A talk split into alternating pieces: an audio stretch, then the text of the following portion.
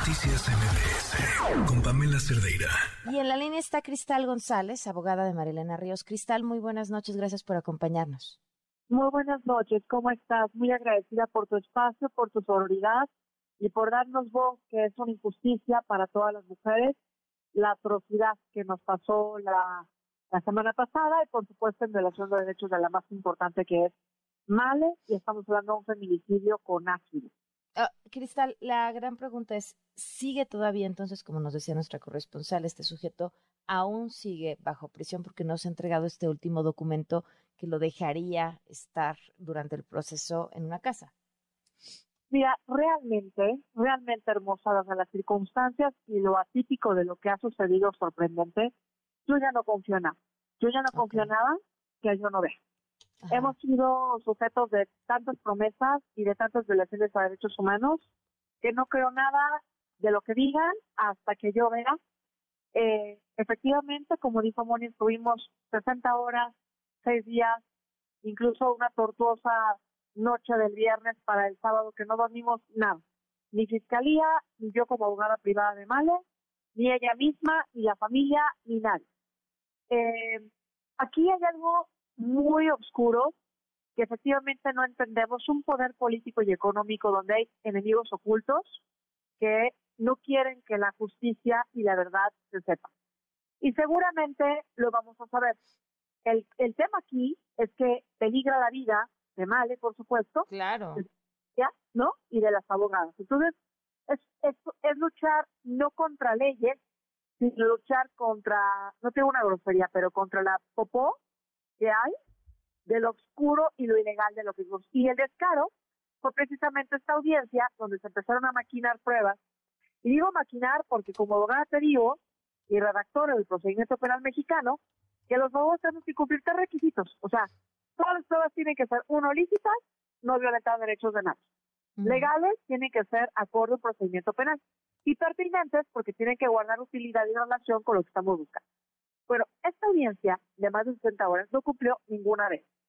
Se empezaron a fabricar pruebas desde el año pasado, empiezan con un trancazo de violación a derechos humanos de Male, no obstante que yo, la Fiscalía, la propia coordinación de mecanismos del gobierno federal le dijeron al juez, oye, si dio la defensa datos sensibles y confidenciales, fíjate, de Male y su familia, para medidas de protección, no obstante que todo le dijimos, oye, juez, no, con el artículo sexto y 106 del Código Nacional, sexto de la Constitución y 106 del Código Nacional de Procesos Penales, no puede dar datos confidenciales entre las leyes de transparencia, por Y otro caso nefasto fue el 16 de enero, cuando comenzamos una audiencia tortuosa, literal, ¿eh? Literal.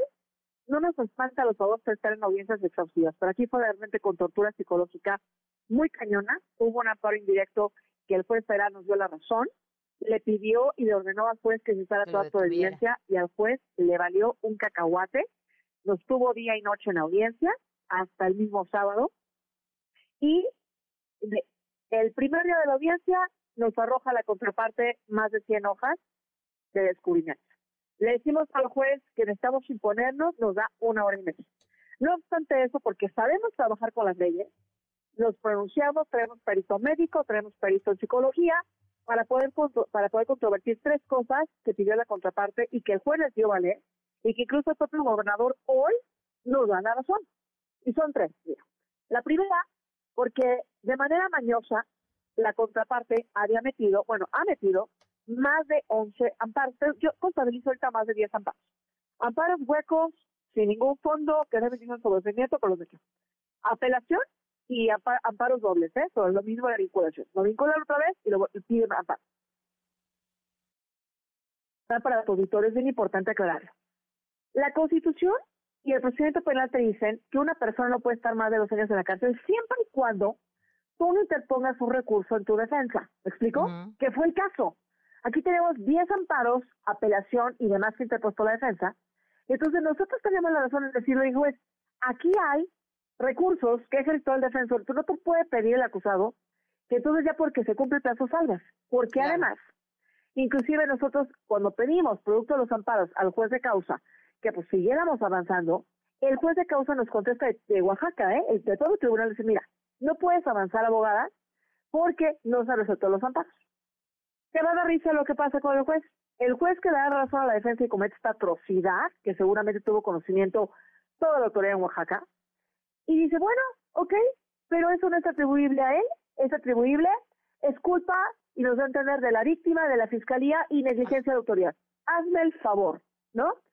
Y luego justifica con mentiras la contraparte que supuestamente el señor tiene una, un mal urgente, un padecimiento mortal, lo cual tampoco, tampoco se justificó. Trajimos un perito médico con la fiscalía, un una psicóloga, que destrozaron los datos, porque no los puedo llamar pruebas de la contraparte. Dijeron, a ver, el señor está bien, no tiene nada terminal, perfectamente bien puede estar ingreso en el reclusorio, ingresado y tomar un tratamiento. Y psicológicamente la psicóloga destrozó, muy buena psicóloga, dijo, a ver, lo que presenta la contraparte ni se llama estudio, ni se llama dictamen, ni se llama informe. Es una vil cuartilla y media, te lo juro, ¿eh? De un reportito que no tiene ni metodología, ni, ni hipótesis, ni planteamiento del problema, ni conclusiones tenía. Presentan un contrato privado para un brazalete que casualmente lo paga la, un familiar, una familiar del acusado, y casualmente es una persona que está investigada por iniciar una campaña mediática e incitar al odio en mi representada y una fijación obsesiva en medios electrónicos, la familia con ella. ¿Me explico? Un lugar donde pretendieron un domicilio que no tenía ni siquiera la protección adecuada para que no se fugue una persona. Y personal de seguridad pública que te daba risa porque dices, oye, risa y coraje. Donde el juez incluso dice, oye, pero le van a poner en el lugar alimentos y, entonces, y nos contesta que nosotros no podemos pedir tal protección en una casa habitación porque es una casa habitación. Entonces, ah. pues tuvimos como títeres hermosa 60 horas para que el final el juez a modo resolviera una una una una cambio de medida cautelar que no correspondía. El gobernador incluso lo dijo, nos dio la razón a lo que nosotros dijimos por más de, o sea, por más de 30 horas. Y entonces, eso es lo que ofende a la inteligencia, a la dignidad humana. O sea, haber sido títeres para una maquinación de audiencia a modo donde ya sabían el pacto político y la corrupción de lo que querían. ¿Me explico? Entonces, se pone en peligro la vida de Male. Male le dijo al juez, y lo probamos, ¿eh? El poder político, económico, le dijo, si usted lo saca, me mata, porque él me ordenó, él ordenó matarme, me va a rematar. Pues el juez hizo caso omiso. Es más, la amenazó con sacarla a ella y sacarme a mí. ¿Me explico? Bueno. Y luego también el, esta persona una, pausa, pero, pero, pero termina, concluye con esto, te oímos. Claro. Al final, él expresó unas palabras donde se ve perfectamente bien y se entiende el, el espíritu, el mensaje amenazante para mal y para todos, y aún así el juez hace caso omiso. Amenazante. Lo que le dijo a Male fue, eh, voy a limpiar mi nombre y no me voy a manchar las manos. Pero en un tono que no lo entiendes de manera inocente. Es una acusada de feminicidio con H. O sea, todos lo entendimos, la fiscalía, yo y Male, como este está amenazando. A todos nosotros. Entonces, la pregunta que te, que te hago es, ¿cómo es posible que el magistrado presidente hoy, a quien le pido su renuncia, se atreva a hablar diciendo que no es un juicio oral? Claro que sabemos que no es un juicio oral, pero entendemos la peligrosidad que implica que a una persona que no logró su cometido por milagro de Dios, esta chiquita está bien por milagro, pues ahora lo deje libre en casa de familiar, donde tiene acceso a internet, tecnología, lo que quieras, sí, sí, sí, donde sí, la posibilidad de escaparse y comodidades y, y, sobre todo seguir amenazando y poniendo en riesgo la vida de María Elena.